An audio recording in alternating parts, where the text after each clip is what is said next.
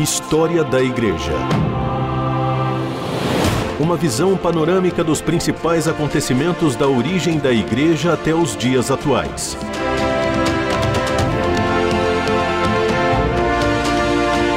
A apresentação do pastor e historiador Marcelo Santos.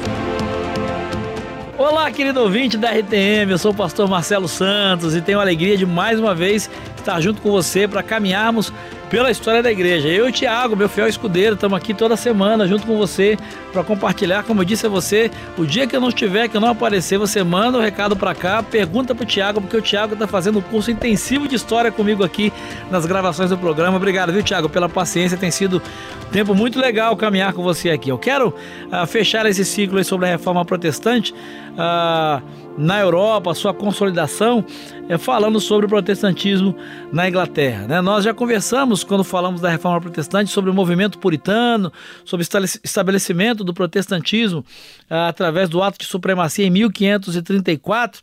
Né? E esse movimento ele vai se desdobrar, ele vai ah, se desenvolver. Os puritanos vão lutar, então, pela consolidação do protestantismo ah, na Inglaterra, inclusive participando do parlamento, até que eles conseguem a maioria no grande parlamento e por conta disso eles alcançam o poder para tornar a igreja da Inglaterra da forma como eles desejavam. Se você está entendendo o que é puritanos, parlamento, você precisa ouvir os programas anteriores. Eu te recomendo entrar no nosso site, nos nossos podcasts e estar tá atento e resgatar aí a história uh, que nós conversamos antes sobre o protestantismo da Inglaterra. Bom, com o objetivo, com o propósito de consolidar o protestantismo na Inglaterra, o parlamento convoca a Assembleia de Westminster, composta dos principais teólogos puritanos.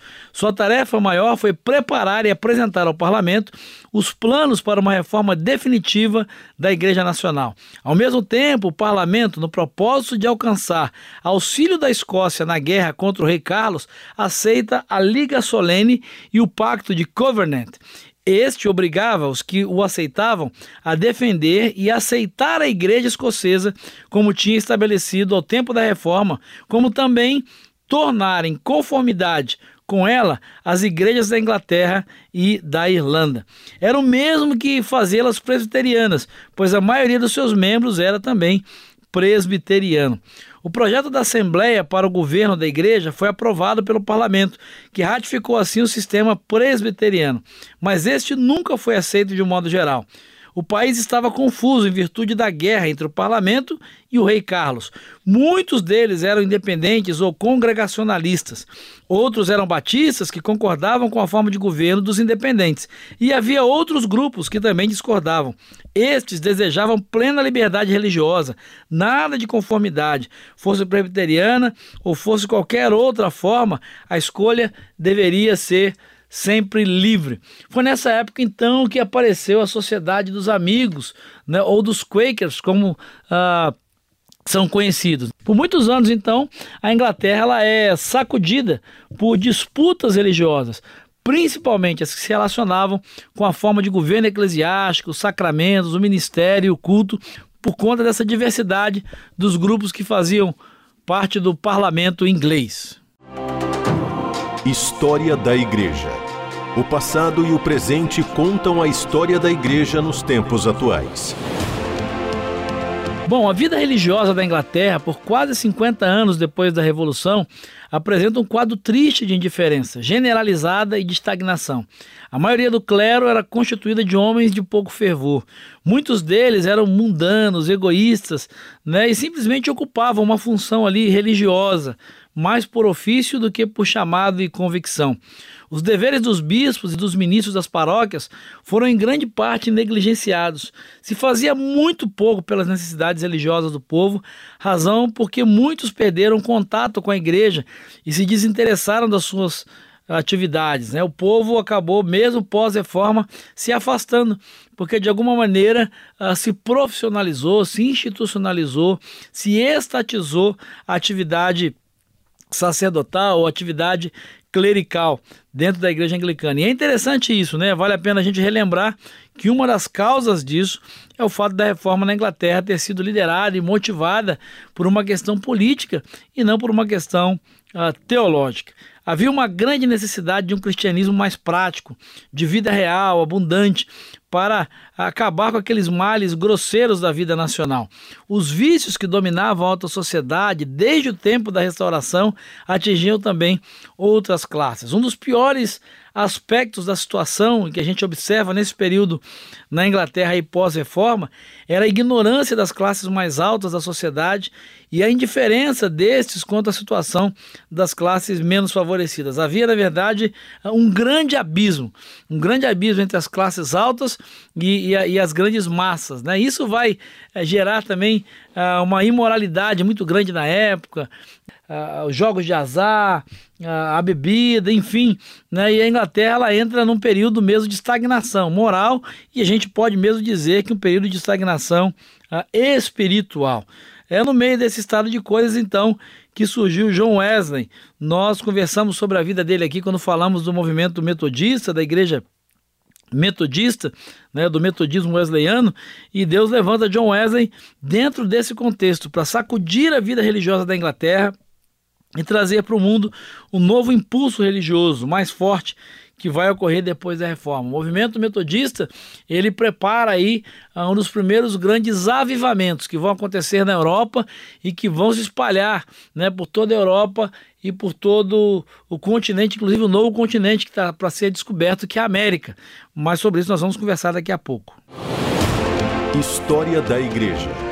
Personagens e processos históricos para compreender o presente a partir da experiência do passado.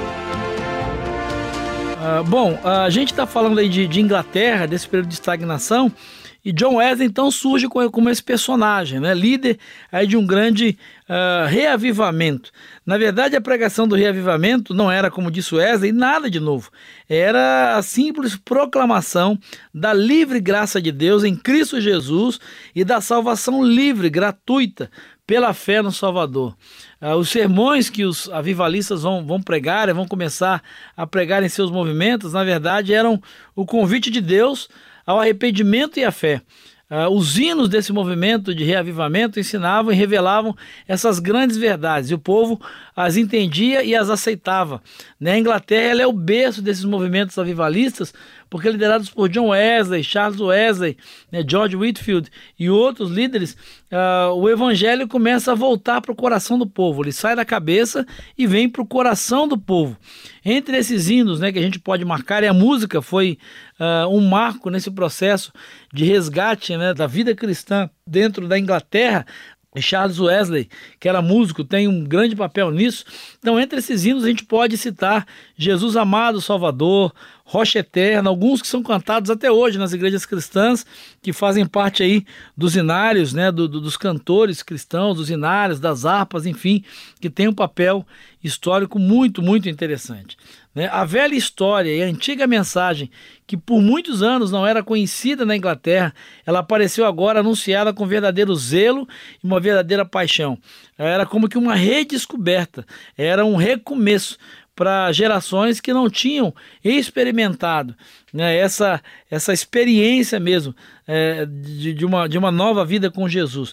É por isso, como nós destacamos no movimento uh, metodista, que essa experiência da conversão passou a ser muito valorizada, passou a ser inclusive implementada dentro da prática cristã, dentro desse período da Inglaterra, no movimento uh, liderado pelo metodismo, pelos irmãos Wesley. Né? Isso é o pano de fundo para aquilo que vão ser os movimentos de reavivamento na Inglaterra, que vão se espalhar por toda a Europa e que vão inclusive alcançar o novo continente América. é importante lembrar que nesse contexto histórico, tudo isso que está acontecendo na Europa uh, acontece em paralelo ao movimento das expansões marítimas, né? o movimento das grandes navegações, da descoberta de novos continentes. A América está sendo descoberta, os novos países, os novos continentes, e há um processo de expansão, de conquista. E o protestantismo faz parte disso. O protestantismo, a religião, de uma forma geral, vai fazer parte disso. E em se falando de América do Norte, né, o protestantismo ele tem um papel muito importante na formação dos Estados Unidos da América e os movimentos de avivamento e de reavivamento que vão acontecer na Europa, começando na Inglaterra, e vão chegar até a América do Norte e tem um papel importante, um papel fundamental na formação daquilo que a gente conhece como nação norte-americana. Então, eu quero é, começar a fazer essa mudança de rumo. Nós vivemos uh, estudando a Igreja Antiga, a Igreja Primitiva, passamos pela Idade Média, a consolidação da Igreja Católica Romana, o movimento de reforma protestante, começando ali na Alemanha e a sua consolidação na Europa, tendo a Inglaterra como um berço aí de reavivamento, de consolidação, e nós começamos agora a migrar, a fazer a curva então para estudar esses movimentos de avivamento, de reavivamento que vão acontecer na Europa e que vão eclodir para uma migração e para uma mudança de foco, que é a formação do protestantismo nos Estados Unidos da América. Mas isso é uma outra história que nós começamos a conversar no próximo programa. Eu quero convidar você para ir comigo nessa viagem pela história da igreja. Espero te encontrar lá. Um grande abraço e que Jesus te abençoe. História da Igreja. Uma visão panorâmica dos principais acontecimentos da origem da Igreja até os dias atuais. Produção e apresentação: Pastor Marcelo Santos. Realização: Transmundial.